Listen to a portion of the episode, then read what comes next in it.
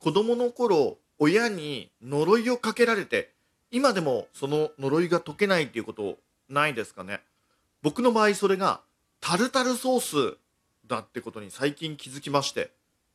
マヨネーズよりも小さいし高いし親からもそんな無駄遣いするんじゃないのって、えー言われてて本当にちょっとしか使えなかった気がするのね。